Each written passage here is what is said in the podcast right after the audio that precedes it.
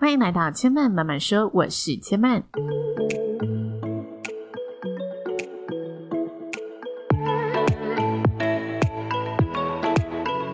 目前频道在 Apple Podcast、Spotify、KKBox 以及 Google Podcast 都听得到。喜欢的朋友欢迎帮千曼订阅并留言评论，让更多人可以认识千曼慢慢说喽。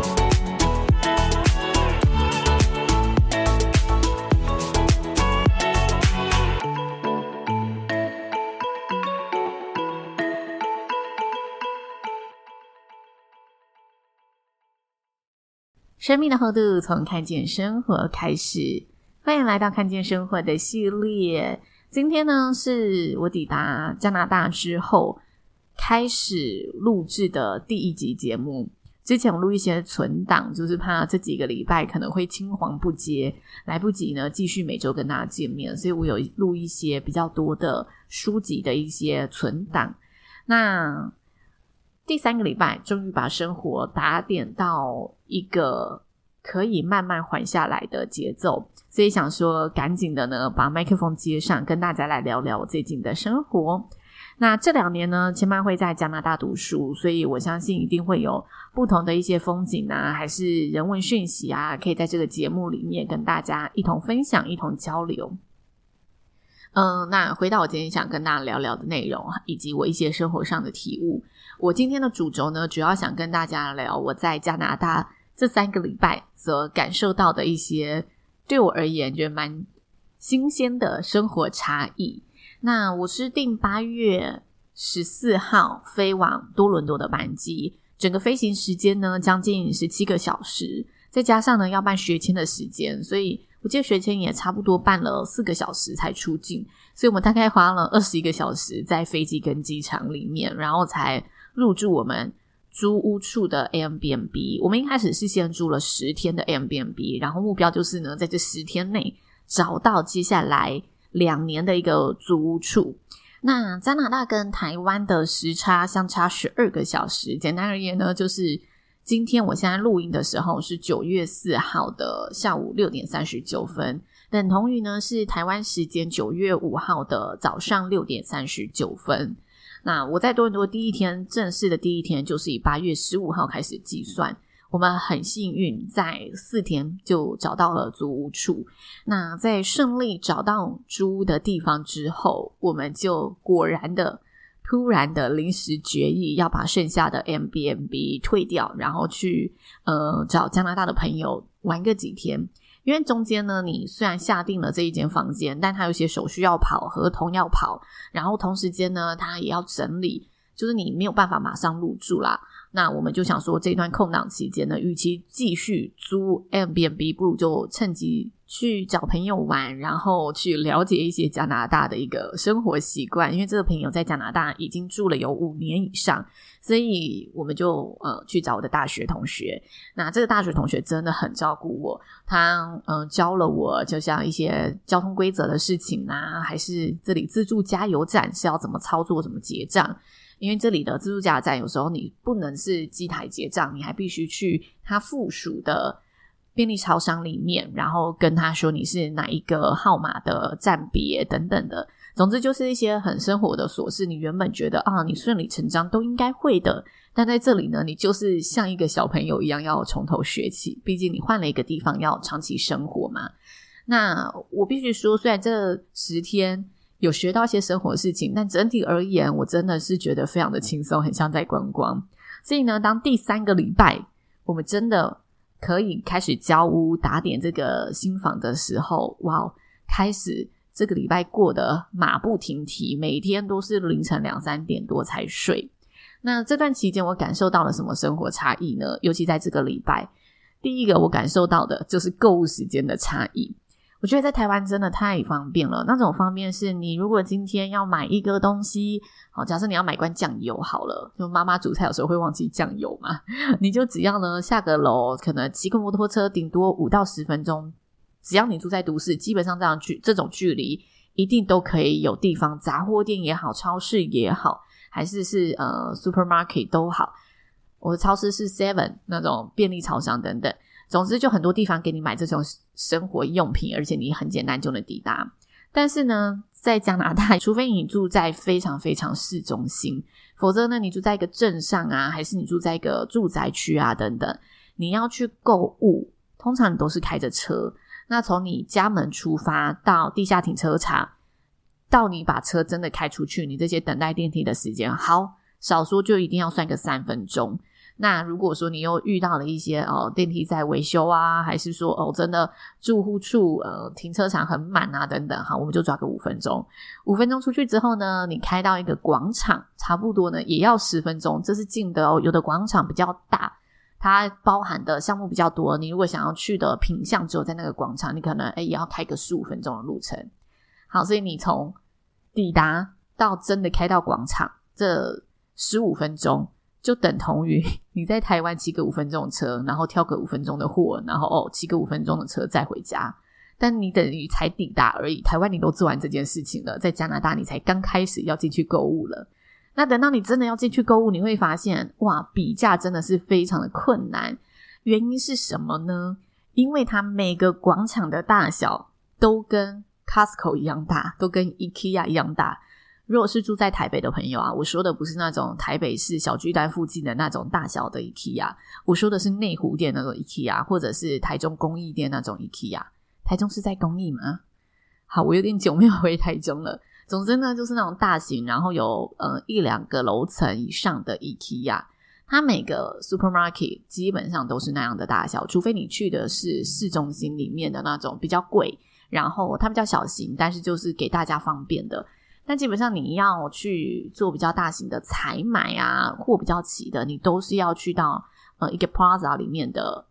超市。那你进去逛完一整圈，到你找到货、挑到货，再比价一下，少说都要花个一个小时以上。一个小时真的是少说。我们呢这几天呢、几乎去一趟都会花个，包括结账排队哦，就整个。呃，出门到我们回到家，整个都要花到二至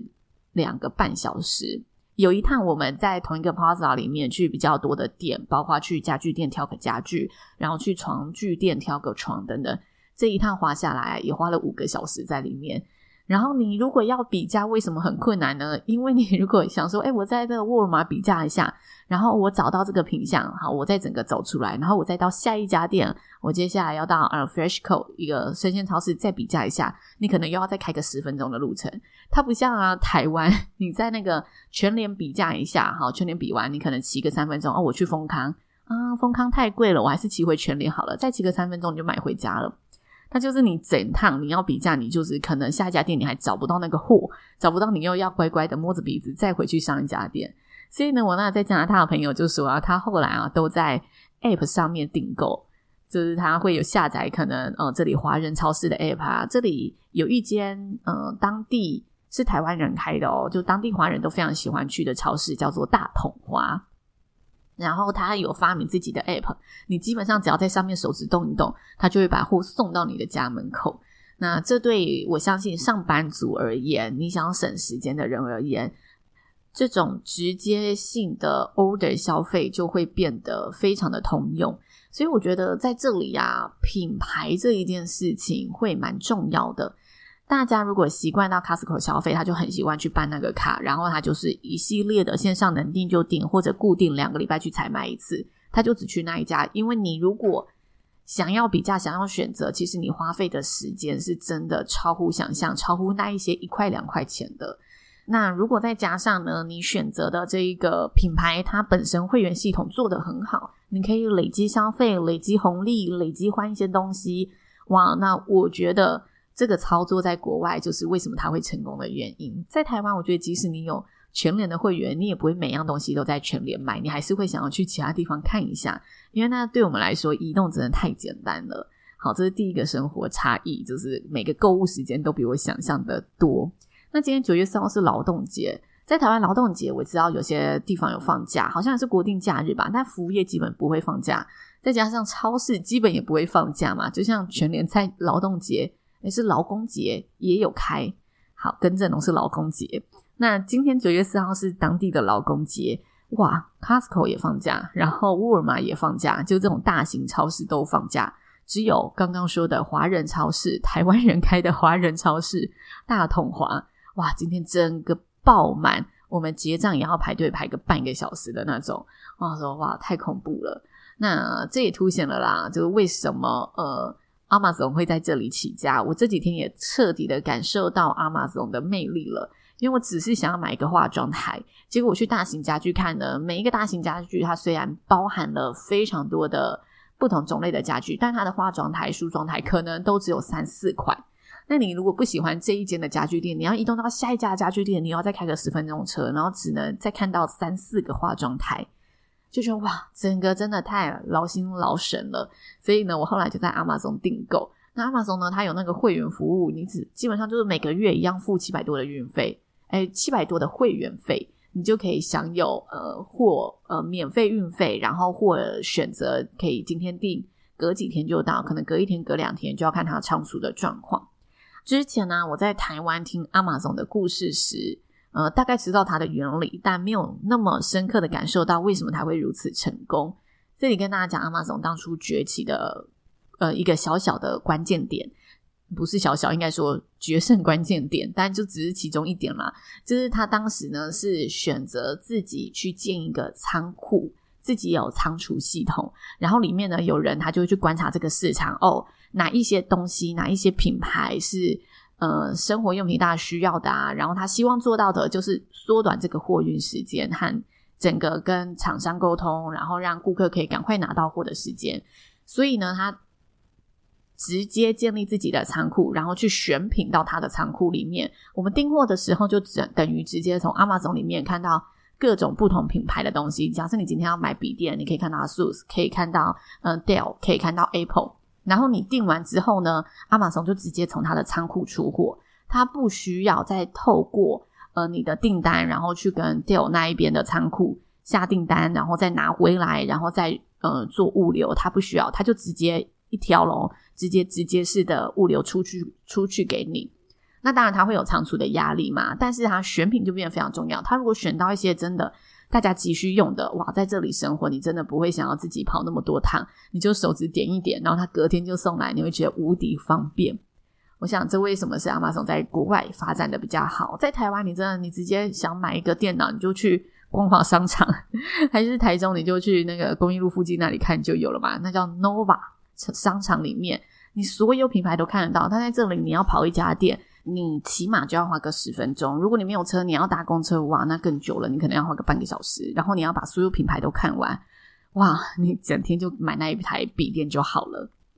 好，这是第一个购物时间造成的购物习惯的差异。然后也突然让我诶意识到，为什么 Amazon 在国外会这么的流行，大家会这么喜欢它。但是呢，其实这里购物有很方便的一点，就是它的停车空间真的很大。你如果停车技术不好的啊，在台湾你进那种停车场，你都要很紧张、快很准嘛，然后很怕不小心就刮到别人的车啊，刮到旁边的柱子。这里啊，如果你停车技术不怎么好啊，绝对不用担心，你就是走远一点就好了，后面还有很多停车位等着你，你甚至横着停也没关系，只是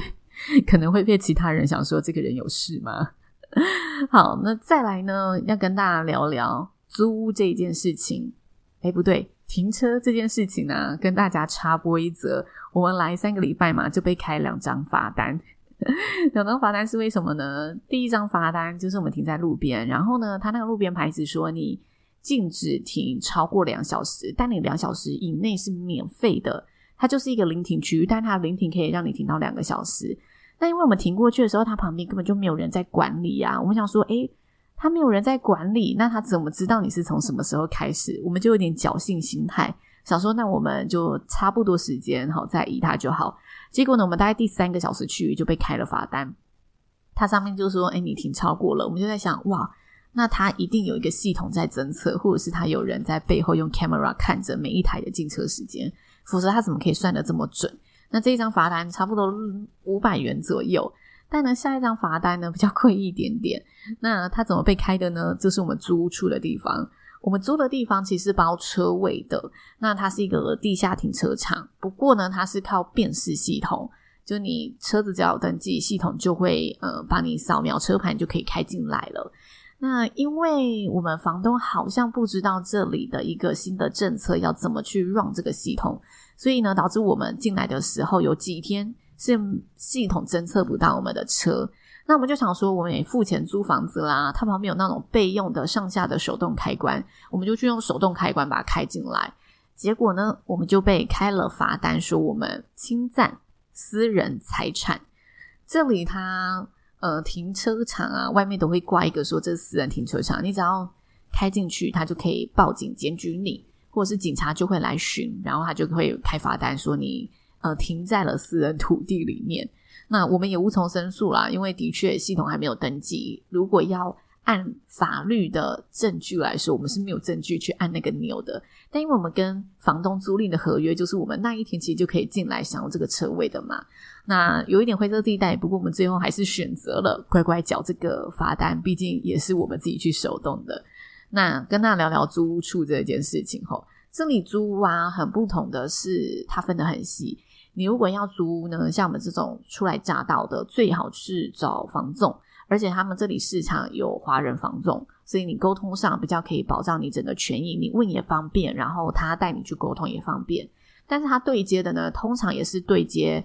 房东的房仲，他们叫经纪人，就是等于呃，我有租屋需求，我要请一个经纪人；他有出租需求，他要请一个经纪人。两个经纪人之间会互相去沟通。那中间除了经纪人之外，他还多了一个叫管理处。管理处呢，就是每栋大楼的管理处。因为我们看的呃是以大楼为主。那这里大楼，我们以前在台湾啊学那个英文，公寓就叫 apartment 嘛。这里的 apartment 跟呃 condo 另外一种大楼是不一样的。我们那时候搞好久才知道，哦，原来我的公寓不能叫 apartment。我每次讲 apartment，他好像都不太懂。他们。形容的比较大多数出租的公寓叫 condo，那两个差别在哪里呢？简单一点来解释，apartment 就是物业公司管理的，或者是那个人真的很富豪，整栋楼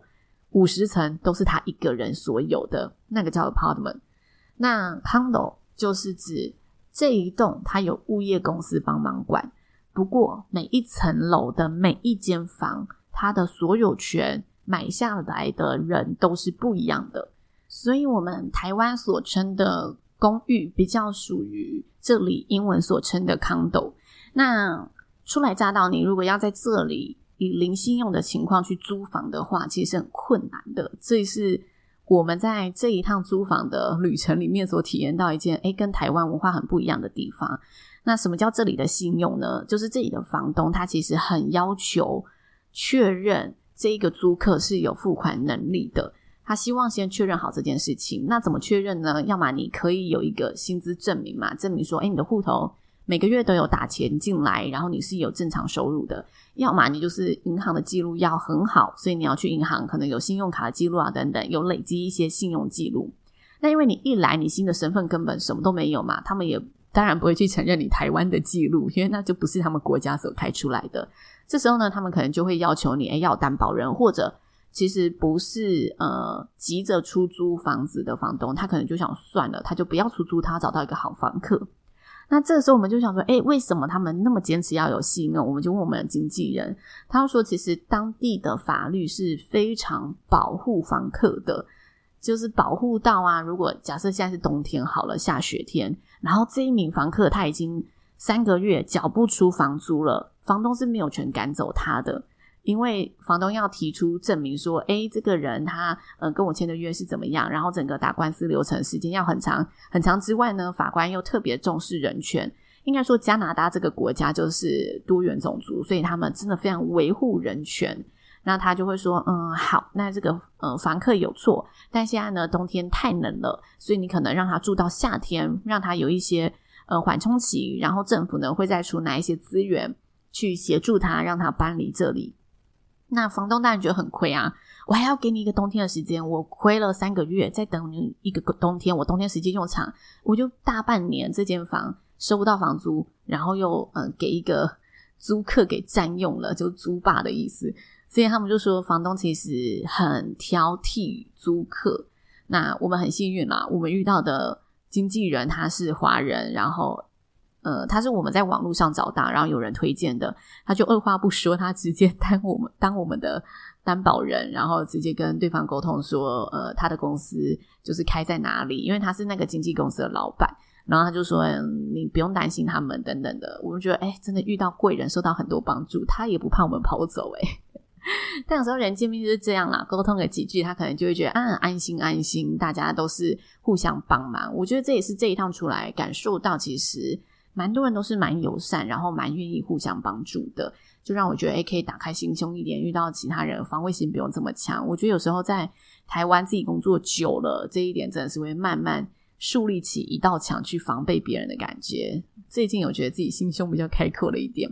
那我们要搬家，这里刚才说呃。管理处分得很细嘛，这一栋大楼呢，房东是拥有者之外，管理处是整栋大楼的打点者，所以如果呢你要做一些事情，都需要向他申请。那他规定的其实非常严，像是我们想要多打一副钥匙，在台湾你就自己去锁匠那里打一把就好了嘛。这里你是要去跟大楼申请，然后大楼会登记说，哦，呃，你这个呃六一零号房好了。他多打了一副钥匙，那届时呢，如果说我们这一副钥匙呢，使用期限是几年，几年到了，他就会给你要回这栋大楼的这个钥匙，因为他害怕你去把这个钥匙外漏。他在安全管理上面做得蛮好的，不过我心里也蛮好奇，那个钥匙去外面难道复制不出来吗？就是他管理的这么严，导致我们手续整个申请下来要一个礼拜，但难道他那个安全系统真的可以让钥匙也呃？不能去拷贝的吗？他有防止到这个地步吗？这是我觉得很奇妙的一件事情。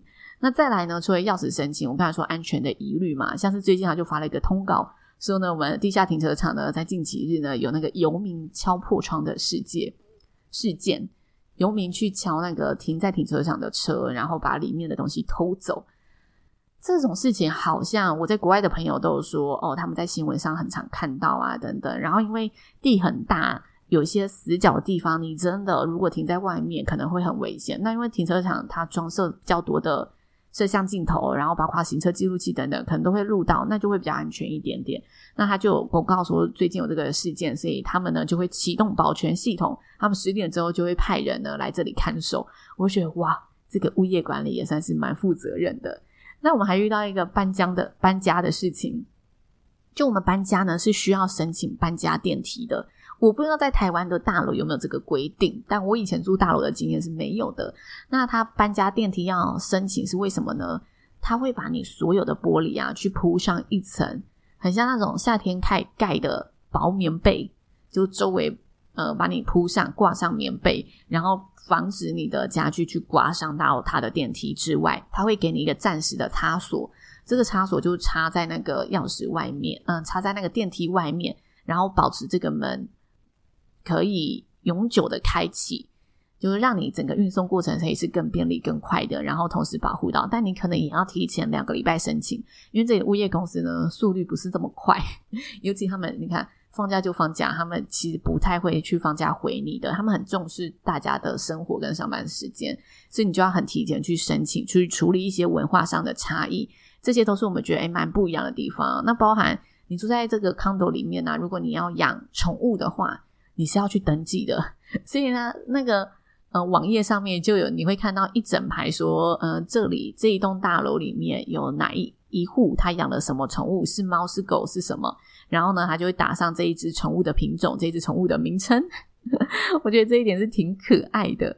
好，那再来呢？第三点哈，刚刚跟大家聊了购物模式、购物时间的差异，然后租屋的差异之外，第三点呢，就真的是大自然的奥妙，就是它日照时间很长，在夏天的时候，那多长呢？台湾我记得我离开的时候，差不多六点多、七点左右天黑嘛，但在这里啊，你大概晚上八点半你才看得到晚霞。然后哦，八点半之后，快九点那段期间才会整个天黑。一开始我很不习惯，我就觉得，诶，明明就六点了，不是应该吃完晚餐大家要休息了吗？怎么天还这么亮？但后来我发现啊，这是一个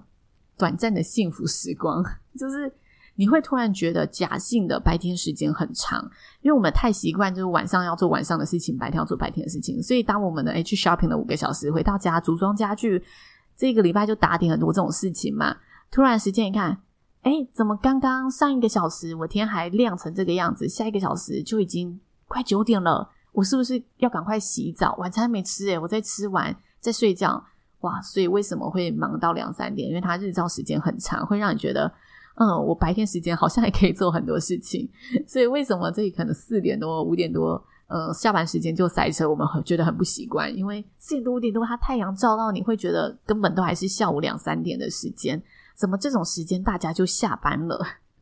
就是我们一开始觉得很不习惯，然后后来呢被他骗了，有一种觉得好像白天时间长，工作时间呢，我们这些琐事打点的时间可以变长，那导致呢每天两三点睡，隔天起来又觉得哎，怎么好像一个恶性循环？所以我们最近在克服这件事情，就是好好的看时间，六点了，好，要提醒自己不能再安排其他工作了，要赶快回到呃晚上要打点的事情。那最近真的就是从零开始去。体验一个重新建立生活模式的过程，这些过程真的就是很多琐碎的事情所累积的。包括刚刚跟大家讲嘛，你光是要哦处理个停车位，你就要知道你今天要找的不是房东，然后你要找的是谁谁谁。那这个人找了之后，他又说，诶，要有这个拥有权等等，你就来来回回去处理一些生活很小的事情、生活琐事，去重新把你的生活给打点成一个可以 routine 的模式。那其实离开台湾的时候，那个时候我有在思考，为什么生活一成不变的时候，我会觉得无聊。但是当我在这里开始重新去建立这个模式的时候，我突然有一个新的体悟。这个体悟就是，其实把生活过得顺是一种本事。我们一定都有这种很不舒适的时候，只是我们可能忘了这个时候。通常我觉得大家觉得生活不舒适的时候，会发生在几个时间点。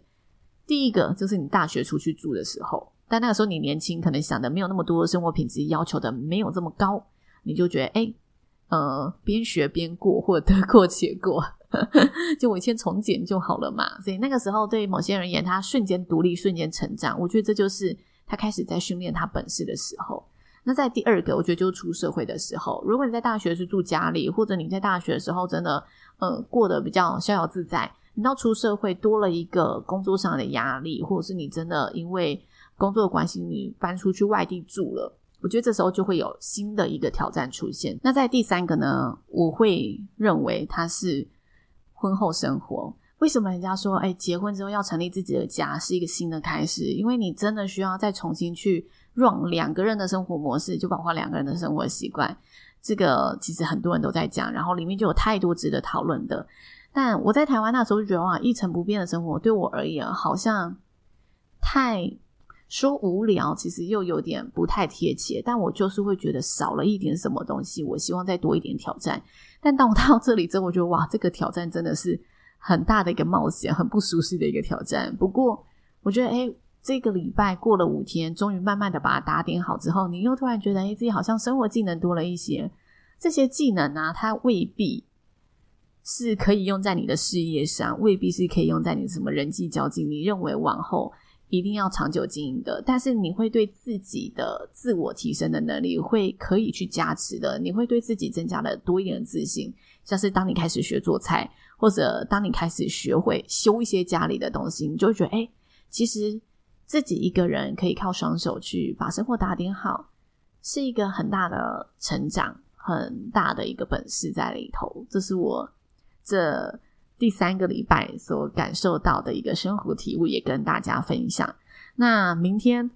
加拿大时间的九月五号，就是我开学的第一天了。我其实，在上个礼拜这么忙碌的一个礼拜呢，我还是有去参加呃 orientation，那叫新生训练。那它是以线上的方式进行。那当老师呢介绍完所有的内容之后，他最后就说：“诶，是 Q&A 时间，大家有任何问题都可以提出哦。”那我这里有准备几题呢，常见的问题。那第一题呢，就是我会适应吗？那他就说：“嗯，很多同学都会问这个问题，大家不用担心哈，你只要做你自己，不要做别人，不要去模仿你旁边的人，你就一定可以适应这边。”我们希望每个学生都可以发挥他独一无二的特质。他就这样回答，我就突然觉得，哎，我好像在大学入学的时候没有被人家这样讲过耶。就是，哎，你就是好好的在大学做你自己吧，你就可以取得很大的成功，你就可以在这里融入这个生活。因为我们完全的希望每个学生都可以发挥他各自的特长。我突然觉得好振奋心情啊！You can be you，他就这么说。You only need to be you。哇，也太棒了吧！所以我是。很期待又很紧张明天的生活，我想必会有点紧。会有点失眠，紧张到有点失眠，而且我明天的课呢很硬，我一堂课是四个小时，明天两堂课我就是八个小时都在上课，而且是十二点上到七点，哦，跟正是七个小时，一堂四小时，一堂三小时，七个小时都在上课。那因为呢，我的男朋友呢，他晚上呢要上到八点，所以呢，我要等到他八点呢才一起回家。那就希望我第一天可以顺顺利利的，然后未来呢跟大家分享一些呃。老学生的新生活，我好不想讲自己老哦。我已经想好，如果在学校他问你呃是几岁，他们说在国外比较不会这么问啦，因为那好像是华人的问法。但如果大家问你以前经历啊，我都不要跟他讲年份，我就要告诉大家我做过什么。然后他说，他如果问到我这种 young and old 的这个问题的话，我一定一定要说，就是我有一颗很 young 的心，很 young 的思想。好啦，以上就是千嫚今天的生活分享喽。那也感谢有一些听众朋友，曾经无论是住在加拿大的多伦多，还是温哥华，其实在我在 IG 上发布一些我在加拿大生活时，这些听众朋友都告诉我，诶，哪个好吃，哪个好买，哪里方便等等的。即使是不同的城市，我突然觉得哇，听众朋友呢，其实也是呃游历多方。大家都还是很热情的提供我这些外地异地的协助，谢谢大家。那也期待大家在各自的城市里都过得好好的，然后继续收听钱妈慢慢说喽，拜拜。